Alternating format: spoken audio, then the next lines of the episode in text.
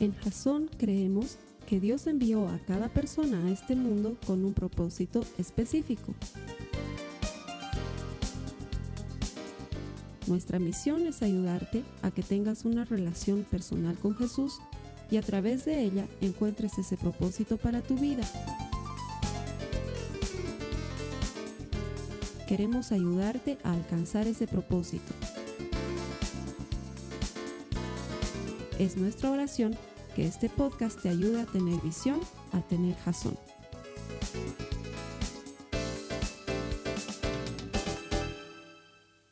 Quiero comenzar contándote una historia desde muchos años atrás cuando yo era scout. Resulta ser que los scouts hacemos una serie de actividades de todo tipo. Eh, paseos, campamentos, cosas por el estilo. Y en uno de los campamentos en los que yo estaba, ya no como un scout más, sino como uno de los líderes dirigiendo, decidimos hacer una actividad escalando unas montañas que estaban cerca del lugar del campamento. Fue muy emocionante y entretenido y para que todo esto funcione, primero los líderes íbamos antes y nos fijábamos de que el camino sea lo suficientemente emocionante, pero al mismo tiempo seguro para que los otros muchachitos y muchachitas que estaban en el campamento no corran peligro mientras nosotros estábamos haciendo esta excursión. Entonces fuimos y nos aseguramos de que todo estaba bien, habíamos determinado el camino y sí, habían algunas cosas un poquito difíciles, pero todas dentro del marco de lo que considerábamos que era seguro. Al día siguiente, cuando llevamos a los muchachos y a las muchachas a esa excursión a la montaña, nos dimos cuenta que durante la noche algo había sucedido y parte del camino que nosotros habíamos elegido estaba completamente trancado porque la parte de la montaña se desmoronó y no podíamos pasar por ese lugar. Así que tuvimos que improvisar e ir por un lugar diferente. Y había un pequeño barranco. Mira, no era un barranco de metros y metros, pero era un barranco, era un precipicio. No sé si se dice así en otros países. Y entonces decidimos que para hacer pasar a los chicos y a las chicas por ahí teníamos que hacer una especie de cadena humana. Entonces entre los guías nos pusimos como una cadena humana y los chicos pasaban por dentro de esa cadena humana para no mirar hacia el precipicio y no correr el riesgo de marearse o asustarse, porque en ese caso sí puede ser peligroso. Pero había uno de estos chiquitos que estaba aterrorizado, estaba pálido del miedo y me acuerdo que empezó a subir y lo único que hacía era mirar hacia abajo, mirar hacia el precipicio. Entonces yo tuve que decirle, fulano, no mires al precipicio, mírame a mí, mírame a mí, no quites tus ojos de mí, mírame a mí. Y el otro volvía a mirar, yo le decía, mírame, mírame, y él estaba así asustado y a punto de llorar. Yo le decía, no te asustes, confía, te estamos agarrando, solo no mires abajo, mírame a mí. Y entonces mirándome a mí, es que se agarró de nuestros brazos, hizo el camino que hacían todos los demás y logró pasar. Y esa excursión, como tantas otras que he podido experimentar en mi vida como scout, pasó sin problemas y luego en la noche estábamos contando nuestras anécdotas alrededor de una fogata. Te quiero leer una cita bíblica al respecto. La palabra del Señor dice en Hebreos, en el capítulo 12, los versos 1 al 2, dice, corramos con perseverancia la carrera que Dios nos ha puesto por delante esto lo hacemos al fijar la mirada en Jesús, el campeón que inicia y perfecciona nuestra fe. Necesitamos poner nuestros ojos en algo eterno, en algo que no falla. Mira, como en la historia que acabo de contarte, si, miras al precipicio es mucho más fácil atemorizarte e incluso resbalar o caer. Pero si pones los ojos en el que te está ayudando, en el que es fuerte, en el que sabe lo que tiene que hacer, entonces la cosa se hace más sencilla y nosotros necesitamos hacer eso. Durante este mes, quiero que hablemos sobre esta serie que se llama Contacto Visual. La capacidad, la elección, la decisión de poner nuestros ojos en Jesucristo, como dice esta cita, que va a ser la cita base para todas las semanas de esta serie. Poner nuestros ojos en Jesús, ¿por qué? Porque tenemos una carrera por delante. Hay algo que tú y yo tenemos que hacer y también tenemos muchas distracciones. Si no tenemos un referente, si no tenemos algo sobre lo que poner nuestra mirada, en este caso alguien sobre quien poner nuestra mirada, es muy fácil perdernos, distraernos y hasta caer en el intento. Mira, hay una ciudad muy hermosa en, mi país que se llama Santa Cruz, probablemente una de las ciudades más lindas que puedas conocer. Es esa, esa clase de ciudad que combina un clima cálido con, con un panorama moderno. Es, es una ciudad bien bonita. pero es una ciudad que no tiene ni una sola montaña. No, tú levantas la vista y tus ojos se pierden en el horizonte. Y si bien, claro, hay edificios, la ciudad ha sido construida y urbanizada en anillos, en círculos. Está el primer anillo, luego el segundo, el tercero, interno y externo, el cuarto y así la ciudad ha ido creciendo. Y si tú eres nuevo en Santa Cruz, perderte es muy fácil porque no hay una señal visible, no hay un indicador geográfico que te diga en qué parte estás. Yo siempre me peleo con el, con el GPS de Google que te dice, eh, mirando hacia el norte, de vuelta a la derecha, yo digo, ¿cómo sabes que es el norte cuando estás en tu auto? O sea, no estás mirando pues el sol o viendo el musgo que crece en los árboles, ¿no?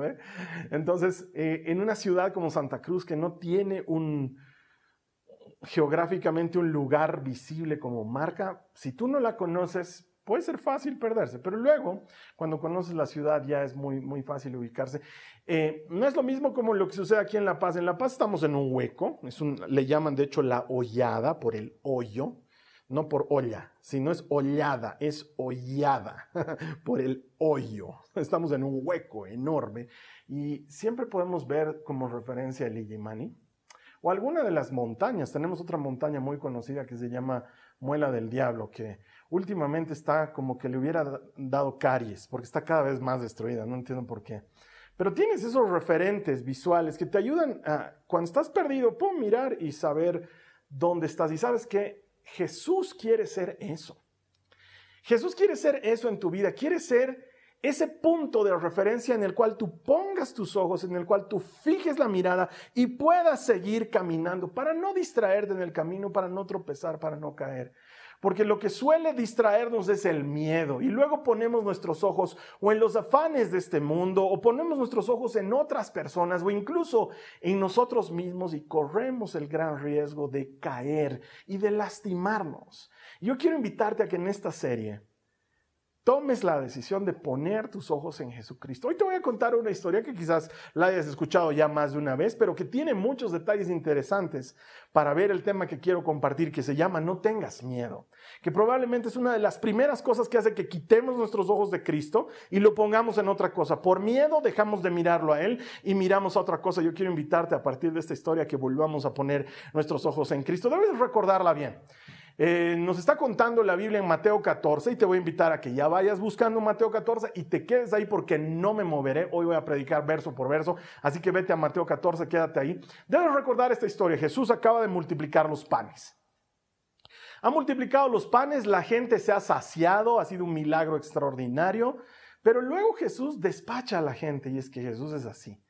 Él no solamente sintió compasión de ellos antes de darles de comer, pero también después de eso, y los despacha y seguramente se despide de ellos y ora por alguno de ellos y, los deja ir. Y la Biblia nos cuenta que manda a sus discípulos a que vayan al otro lado del lago mientras Él se va a orar a solas. Y es ahí donde comienza la historia que te quiero contar. Vamos a tomarla en el verso 24 de Mateo 14, donde dice lo siguiente. Mientras tanto, los discípulos se encontraban en problemas, lejos de tierra firme, ya que se había levantado un fuerte viento y luchaban contra grandes olas. Mira, los discípulos estaban atravesando problemas. La palabra, me encanta, la nueva traducción viviente nos lo dice así. Estaban en problemas, se encontraban en problemas, estaban atravesando dificultad. Y muchos de nosotros empezamos a sentir miedo cuando estamos en dificultad. Es normal. No te sientas culpable. No es un pecado tener miedo, pero sí el miedo te puede llevar a muchas cosas malas. Pero es normal que cuando estás en problemas, que cuando estás en dificultades, empieces a sentir miedo. Los discípulos están pasando por problemas porque hay olas, hay viento y ellos están en alta mar y obviamente empiezan a afanarse y a preocuparse. ¿Y sabes qué? Parece que los problemas se incrementaran, sobre todo en ese momento. No sé si lo has sentido cuando daría la impresión de que, de que Jesús no está presente. Este momento es el momento que están viviendo los discípulos, porque a diferencia de la otra historia en la que Jesús calma la tormenta, aquí Jesús no está en la barca. Ellos están solos aparentemente. Y entonces empiezan a enfrentar problemas, olas y viento. Y muchos de ellos, que Andrés, Santiago, Juan, Pedro, eran pescadores, entonces eran navegadores, sabían lo que estaba pasando. Pero una tormenta es capaz de tumbar hasta el navegante más experto. Y sabes que ellos están peleando y luchando. Y yo me imagino que en esos momentos es muy probable que alguno de ellos haya dicho, ¿por qué no está Jesús con nosotros? Tal vez no tengo idea, porque no te olvides que la Biblia no, no ha sido escrita pensando en darnos un orden cronológico de los sucesos. Yo me imagino que es muy probable que Jesús ya haya calmado una tormenta antes de esto. Aunque el Evangelio nos va a poner en distintas situaciones y más adelante o mucho después vamos a ver que Jesús calma tormentas o lo vamos a ver en otro Evangelio. Yo me imagino que ellos ya tienen una noción clara de quién es Jesús. Acaba de multiplicar panes, acaba de hacer algo extraordinario, acaba de sanar enfermos. Jesús hace muchas cosas maravillosas. Yo estoy seguro que ellos se preguntan, ¿Dónde está Jesús? ¿Y por qué no está aquí con nosotros ahorita, justo cuando más lo necesitamos? Y quizás es algo que tú estés experimentando en este momento, en esta situación especial de tu vida, en esta época específica de tu vida. Quizás eres de los que dice, oye, yo voy a la iglesia, yo no he dejado de congregarme, yo lo he estado haciendo virtualmente y he estado también buscando la manera de congregarme físicamente y he estado leyendo mi palabra y he estado en mis planes de lectura y he tenido mi tiempo de oración y sin embargo sigo teniendo problemas problemas, sin embargo sigo luchando contra la enfermedad, sin embargo el miedo y la sombra de las dificultades de la pandemia que estamos viviendo me sigue azotando y oye, yo soy cristiano. Yo estoy en la barca como los discípulos. ¿Por qué tengo que enfrentar esta dificultad? ¿Por qué tengo que pasar por esta cosa tan difícil? Y tengo que decirte que no eres el único. Mira a tu lado. Está Bartolomé, mira allá, está Felipe, ¿sabes qué? Todos están pasando por la misma dificultad. Lo que tú estás viviendo, no lo menosprecio, no le quito importancia ni valor, pero ¿sabes qué? Lo está viviendo también otro hermano y lo está viviendo también otra persona. Y sabes qué? Todos estamos pasando por situaciones muy difíciles. Hay gente que está sufriendo mucho porque ve que el dinero se le está acabando o no tiene trabajo hace mucho tiempo. Hay personas que definitivamente tronaron en su vida matrimonial o en su vida familiar.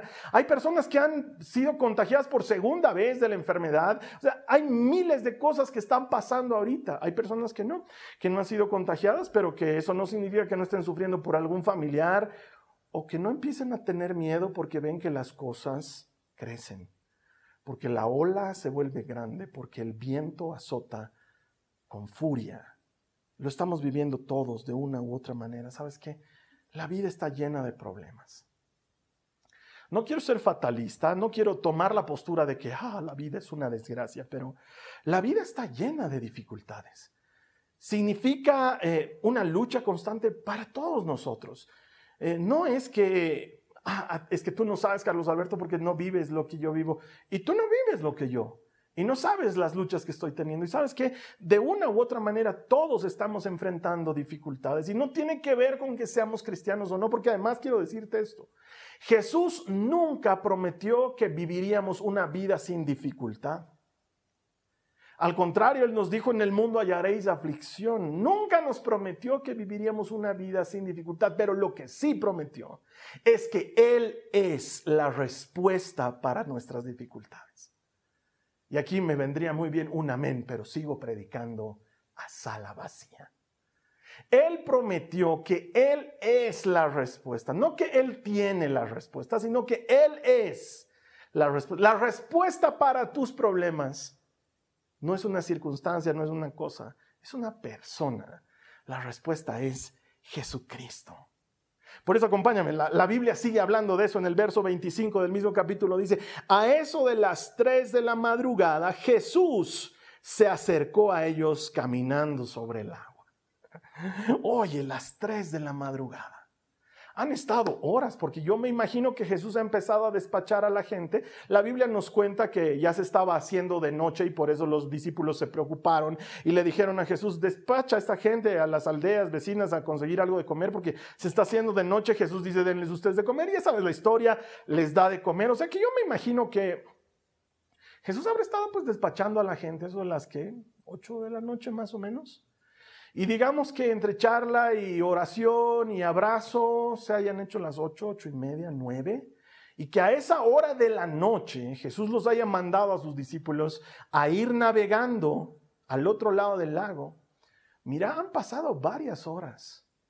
Son horas de horas en las que los discípulos han estado luchando y peleando en el, en el, en el mar de Galilea, enfrentando estas dificultades. Oye, yo no he tenido todavía la bendición de conocer Tierra Santa.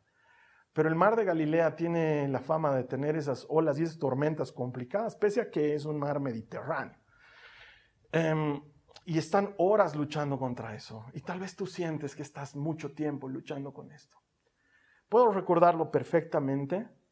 Estábamos eh, apenas iniciando el 2020 cuando le decíamos a la gente, ánimo, eh, no tengas miedo. La serie se llamaba Sin temor. Y empezábamos a predicar justamente contra el miedo. De hecho, creo que el 70% de las cosas que hemos predicado el año pasado ha sido contra el miedo. Y ya estamos en un año siguiente y, y nos hemos dado un baño de realidad. Las cosas no mejoran de inmediato y hay un proceso.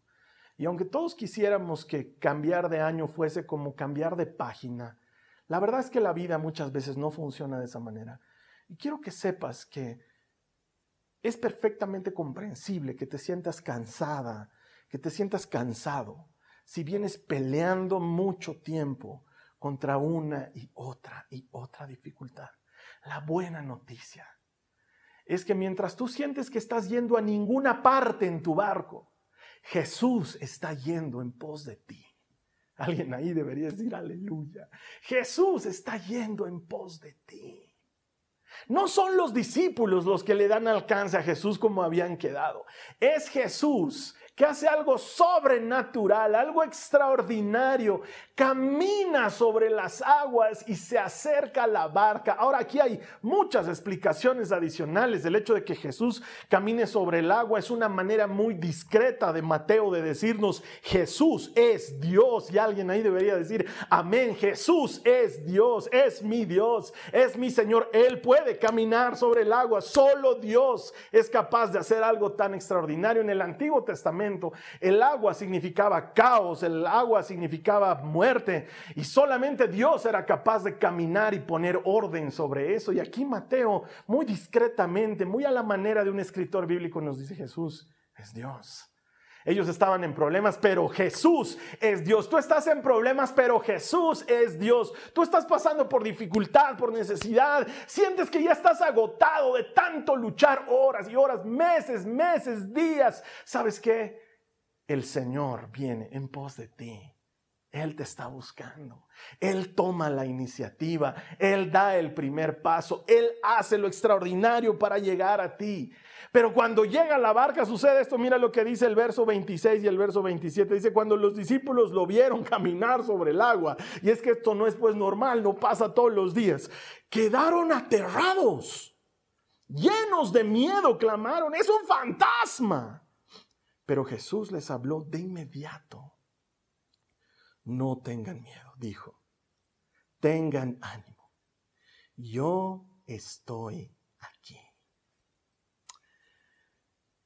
Ah, no sé si, si te pasa como a mí, pero pareciera que antes de que las cosas mejoren, como que empeoraran más todavía, ¿no? ¿No, no has tenido esa, esa sensación, no lo has experimentado así que antes de que las cosas mejoren, en lugar de mejorar, todavía se ponen peor, se ponen un poco peor. Y eso es lo que han debido sentir los discípulos en este momento. Están peleando desde las 9 de la noche hasta las 3 de la madrugada contra vientos y, contra las olas y, no están pudiendo avanzar y salir del lugar en el que están y sienten que sus vidas corren peligro. Y en lugar de recibir ayuda, reciben un fantasma, por lo menos en la perspectiva de ellos. ¿Sí? Y es que muchas veces la ayuda de Dios no viene de la forma que tú estás esperando que venga. Es más, yo me animo a decir que nunca viene de la forma en la que la estamos esperando. Dios supera todo lo que podemos pedir o pensar. Su ayuda no se parece a lo que nosotros estamos esperando, pero siempre cubre nuestra necesidad. Su ayuda no se parece a aquello por lo que tú y hemos estado orando, pero siempre excede lo que Él es capaz de hacer por nosotros. Y quizás me digas, claro, es fácil decirlo cuando no se te ha muerto tu mamá o tu papá. Porque sé que hay hermanos que han pasado por eso. O es fácil decirlo cuando no has perdido tu trabajo. O es fácil decirlo cuando... La ayuda del Señor va más allá de tu circunstancia. Quiero que entiendas esto. La ayuda del Señor, la solución de Cristo, no consiste en lo que Él hace para ti. La ayuda de Cristo consiste en lo que Él es para ti. Quiero recordarte lo que les dice a sus discípulos.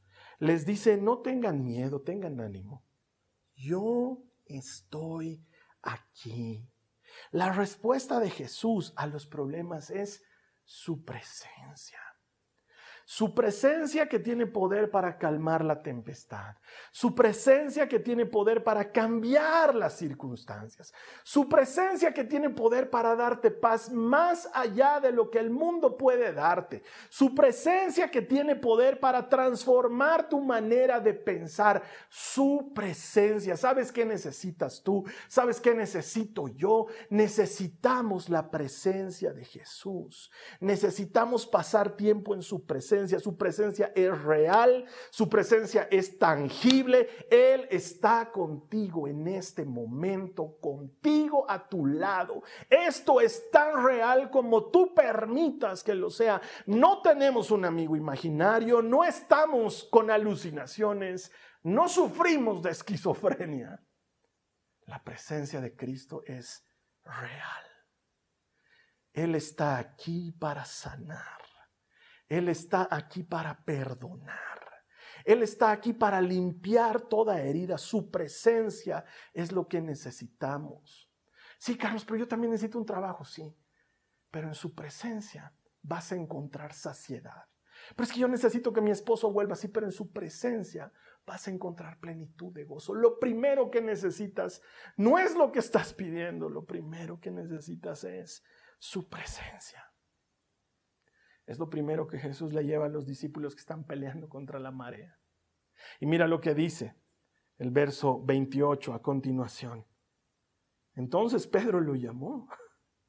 Señor, si realmente eres tú, ordéname que vaya hacia ti caminando sobre el agua.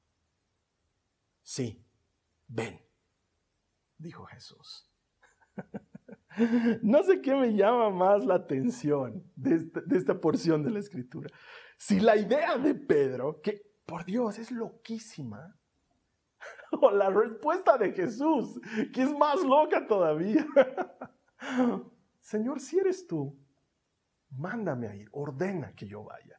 ¿Sabes qué? Pedro aquí está convencido de que el Señor tiene autoridad sobre todo. Yo solito bajo y me hundo, Señor, pero si tú me mandas ir, yo puedo caminar sobre el agua. Oye, de todas las ideas que se le podía ocurrir a Pedro, ¿por qué no se le ocurre otra cosa? ¿Por qué no le dice, si eres tú, Señor, dime a qué familiar mío has sanado?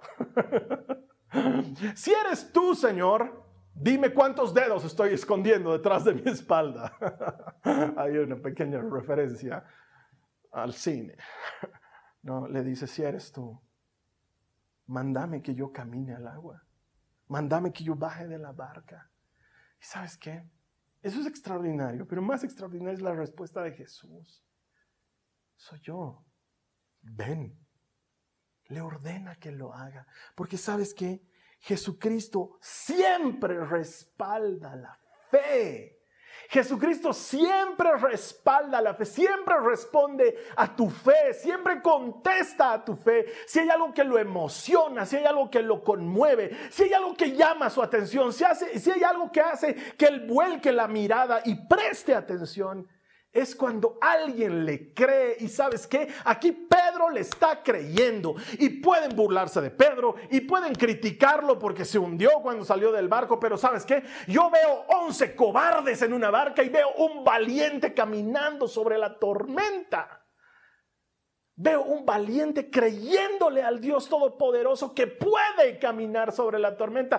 Oh, mi hermana, mi hermano, tú puedes caminar sobre tu tormenta. Tú puedes caminar sobre las olas y puedes caminar sobre el viento y puedes salir. ¿Por qué? Porque tu Dios está contigo. Su presencia es la respuesta. Eso es lo que tú y yo necesitamos. Necesitamos su presencia para caminar sobre nuestros problemas, para caminar sobre esta época de enfermedad, para caminar sobre la recesión económica, para caminar sobre las dificultades y los daños que ha ocasionado. Eso es lo que tú y yo necesitamos. ¿Y sabes qué está esperando Jesús? Gente que tenga fe. Gente que le diga, Señor, hazme caminar, mándame que camine, mándame que camine sobre la enfermedad, mándame que camine sobre mis deudas, mándame que pisotee sobre esta situación difícil, mándame. ¿Y sabes qué? Él te va a decir, ven, ven, ¿sabes por qué? Porque yo estoy contigo. Su presencia es la respuesta. Verso 29 y 30. Entonces Pedro se bajó por el costado de la barca y caminó sobre el agua hacia Jesús. Caminó sobre el agua hacia Jesús. Lo hizo, caminó sobre el agua. Pero cuando vio el fuerte viento y las olas, se aterrorizó y comenzó a hundirse. Sálvame, Señor, gritó. La fe es poderosa y el miedo es su enemigo. La fe es creer por las cosas maravillosas que Dios tiene para ti. Y el miedo es creer por todo lo malo que temes que te ocurra. Es como si fuese la misma moneda, pero tuviese dos caras. De un lado está la fe que cree por las cosas buenas y, por la bendición, y del otro lado está el miedo que cree por la destrucción y la pérdida. Y sabes qué? No mires al miedo. Pedro cometió ese error. Dejó de mirar al maestro y empezó a mirar las olas. Empezó a mirar agua, no se camina sobre el agua, no es normal. No es normal que el dinero me esté alcanzando tanto tiempo sin trabajo. No es normal que hasta ahora no me haya contagiado. No es normal que me haya contagiado y no me haya pasado nada. No es normal. Y cuando uno empieza a mirar lo que no es normal, uno empieza a atemorizarse. No tengas miedo. ¿Sabes qué? La situación de Pedro es la misma. Nada ha cambiado. Sigue habiendo viento, sigue habiendo tormenta. Los cobardes están ahí en la barca meciendo con temor y temblor y sabes que hay una sola diferencia. Jesús está ahí. Ya no están solos, ya la barca no está sola. Ahora Jesús está ahí. La única diferencia ahora es que sabes que su presencia está contigo. Él ha prometido, no te dejaré, no te abandonaré. Mi presencia irá contigo, yo te daré reposo. Él está aquí. Critiquen a Pedro todo lo que quieran. Pero él supo volver a poner sus ojos en Jesús. Cuando se está hundiendo, cuando se está entrando en el agua, él vuelve a mirar al único que lo puede rescatar. Mi misión hoy es decirte, invitarte, pon tus ojos en Jesús, míralo a Él, míralo a Él, pon tus ojos en Él. Así como en el ejemplo que te contaba al principio de este chiquito que tenía miedo, yo le decía, mírame a mí, no mires abajo, mírame a mí. Sabes que Pedro hace eso, está mirando todo y se hunde y lo mira a Jesús y le dice, Señor, sálvame, Señor, rescátame. Si Jesús está a tu lado, no te vas a hundir.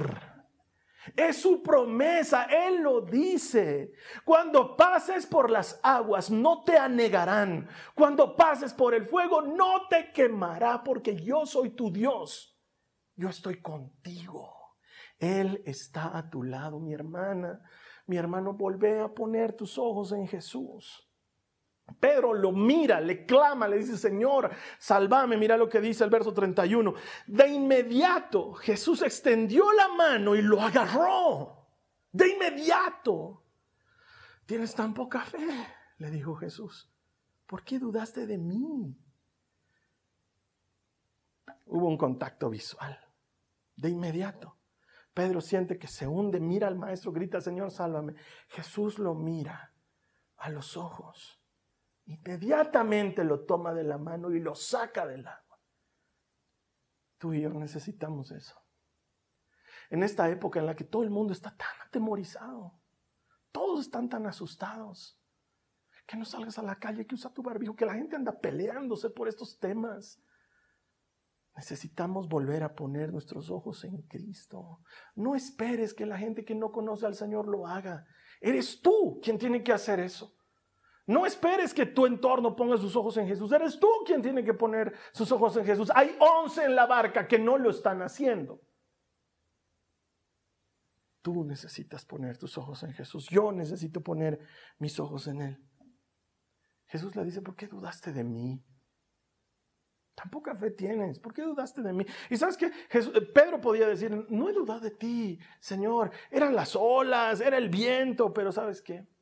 Jesús le dice, si has dudado de mí porque yo estoy contigo. Si estoy contigo, ¿de qué tienes que tener miedo? Yo estoy contigo, aprende a confiar en mí. Yo estoy contigo, no te dejaré, no te abandonaré. Aun, cuando tu padre y tu madre te abandonen, yo no te dejaré, dice el Señor. Aprende a confiar en mí. No tengas miedo, yo estoy contigo. No tengas miedo, yo estoy contigo. Déjate abrazar por Él. Aprende a confiar en Él. El verso 31 dice, cuando subieron de nuevo a la barca, el viento se detuvo. El viento no se detuvo antes. No se detuvo cuando Pedro caminó, porque podía haberse detenido para que Pedro camine tranquilo y disfrute lo que es caminar sobre el agua. Podía haberse detenido en cuanto Jesús lo sacó del agua. No, no, no. El viento y las olas se detuvieron en cuanto ellos entraron en la barca. Esa tormenta estaba ahí para Pedro. Esa tormenta estaba ahí solo para Pedro. Y para que Mateo la registre, sí. Estaba ahí para eso. Y alguien dirá, sí, Jesús estaba poniendo a prueba a Pedro. No, no estaba poniéndolo a prueba. Jesús estaba haciendo una demostración de su poder, de su carácter, de su presencia, de su compasión, de su auxilio. Jesús estaba haciendo un despliegue de bendiciones para Pedro. ¿Tú crees que después de esta tormenta Pedro le quedaba alguna duda de quién era este hombre? Era el Mesías, era Dios. No tengas miedo porque yo estoy contigo, no te desalientes, yo soy tu Dios que te da fuerza, te ayudaré y te sostendré con mi victoriosa mano derecha. Pedro lo acaba de aprender en primera persona. Todo eso ha sido solo para él. Esta semana leía algo que un hermano mío que se llama Jorge Bedregal, abrazo a mi hermano del alma, que publicaba en redes sociales y que era como Una, una confirmación de que estaba yendo por el camino correcto al elegir de qué iba a hablar durante las próximas semanas. Y sin tu permiso, Jorge, voy a leer lo que has publicado porque me parece que es perfecto, así que ojalá me estés dando permiso. Él escribía esto. He aprendido que el Señor se interesa más en mi corazón que en cambiar mis circunstancias. Pues si las cambiaría, no tendría el corazón que Él quiere darme. Es perfecto, es eso. La tormenta que estás atravesando no es contra ti, es para ti. La situación que estás enfrentando no es en tu contra, es a tu favor. Dios está forjando algo dentro tuyo. Alguien debería estar alegre en este momento. Dios está trabajando un corazón resiliente, un corazón que aguanta, un corazón que pelea, listo para cosas mayores, porque lo mejor está por venir. El Señor no miente, no se equivoca. El camino del justo es como el amanecer, se hace cada vez más brillante. Esta tormenta no es contra ti, esta tormenta es para ti. En cuanto pusieron un pie dentro de la barca, se fue la tormenta. Verso 32 y con esto termino. Entonces los discípulos lo adoraron, ¿De verdad eres el Hijo de Dios? exclamaron. La respuesta del hombre a la presencia de Dios es adoración. Pero sabes que quiero que entiendas lo que hicieron los discípulos en la barca, porque no es que Jesús entró en la barca y los discípulos lo adoraron, entonces sacaron las guitarras y empezaron a cantar, no hay otro lugar más alto, más grande que estar a tus pies. No, no han hecho un culto de, de adoración. Adorar es rendirse.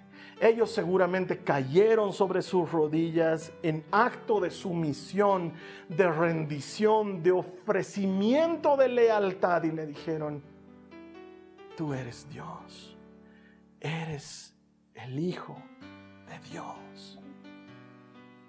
Eso es lo que hacemos. La respuesta de alguien que ha puesto sus ojos en Jesús es rendición absoluta. Eso es adoración no es cantar, que no tiene nada de malo, amo cantar, pero no, eso no es adorar, es parte de adorar. Adorar es rendirte. Poner tus ojos en Cristo te lleva a rendirte, a entregarte por completo. Yo te invito a que hoy hagamos eso, que nos entreguemos por completo al Señor te invito a que en lugar de continuar asustados, miremos a Jesucristo. Que dejes de mirar lo que te está asustando y pongas tus ojos en Jesús. Hagas contacto visual con Él y dejes que Él sea el que te rescate. Si esto es lo que tú quieres hacer, te invito a que oremos juntos. Deja lo que estás haciendo, porque hacerlo en línea lo vuelve medio informal. Es que deja lo que estás haciendo si estás manejando, pon a un lado el coche. Este es un momento sagrado. El Dios de los ejércitos está a tu lado en este mismo instante. Deja lo que estás haciendo. Cerra tus ojos. Sin importar si tu marido o tu hijo te mira, levanta tus manos. Haz esta oración conmigo. Hazla. No te avergüences. Él no se avergonzará de ti el día de mañana. Haz esta oración. Dile a Jesús conmigo, Señor Jesús. Gracias por sacudir mi barca. Gracias por mostrarme que tengo que volver a poner mis ojos en ti. Y este es el momento clave. Vas a decir conmigo, dile al Señor, hoy decido, dile, hoy decido poner mis ojos nuevamente en ti recibo tu palabra. Dile a Él, recibo tu palabra. Él te dice, no tengas miedo, no tengas miedo. Recibo tu palabra, no temeré. Pongo mis ojos en ti. Pongo mis ojos en ti. Te lo entrego todo. Dile, te lo entrego todo. Mi respuesta es adoración. Te lo entrego todo, Jesús. Vuelvo a poner mi mirada en ti. Gracias por rescatarme. Gracias por rescatarme. ¿Quién aquí está agradecido porque el Señor le ha rescatado? Házmelo saber en los comentarios. Vamos ahorita, dímelo ahí. Quiero leerlo. ¿Quién está agradecido por sentirse rescatado? ¿Quién ha vuelto a poner sus ojos en Jesús? Dímelo ahí abajo. Voy a celebrarlo contigo. Ahora, quizás para ti es la primera vez que tienes la oportunidad de poner a Jesús como el Señor de tu vida. Quizás ahora te has dado cuenta que sí, que lo que necesitas es poner tu mirada en Jesucristo. Esta oración es muy sencilla. Es para los que nunca han recibido a Jesús como su Salvador o para los que sienten que es un buen momento de recomprometerse con Él. Vamos a pedirle perdón por nuestros pecados y le vamos a recibir como nuestro Salvador. Si tú quieres hacer esta oración, es muy sencilla. Tú sabes que el Señor te está invitando en este momento. Sentí esa invitación y dile, sí, acepto tu invitación. Haz esta oración conmigo. Dile a Jesús, Señor Jesús, te pido perdón por todos mis pecados. Te reconozco como mi Señor y mi Salvador te entrego mi vida. Por favor, escribe mi nombre en tu libro. En el nombre de Jesús. Amén. Si tú has hecho esta oración, bienvenido a la familia de Dios.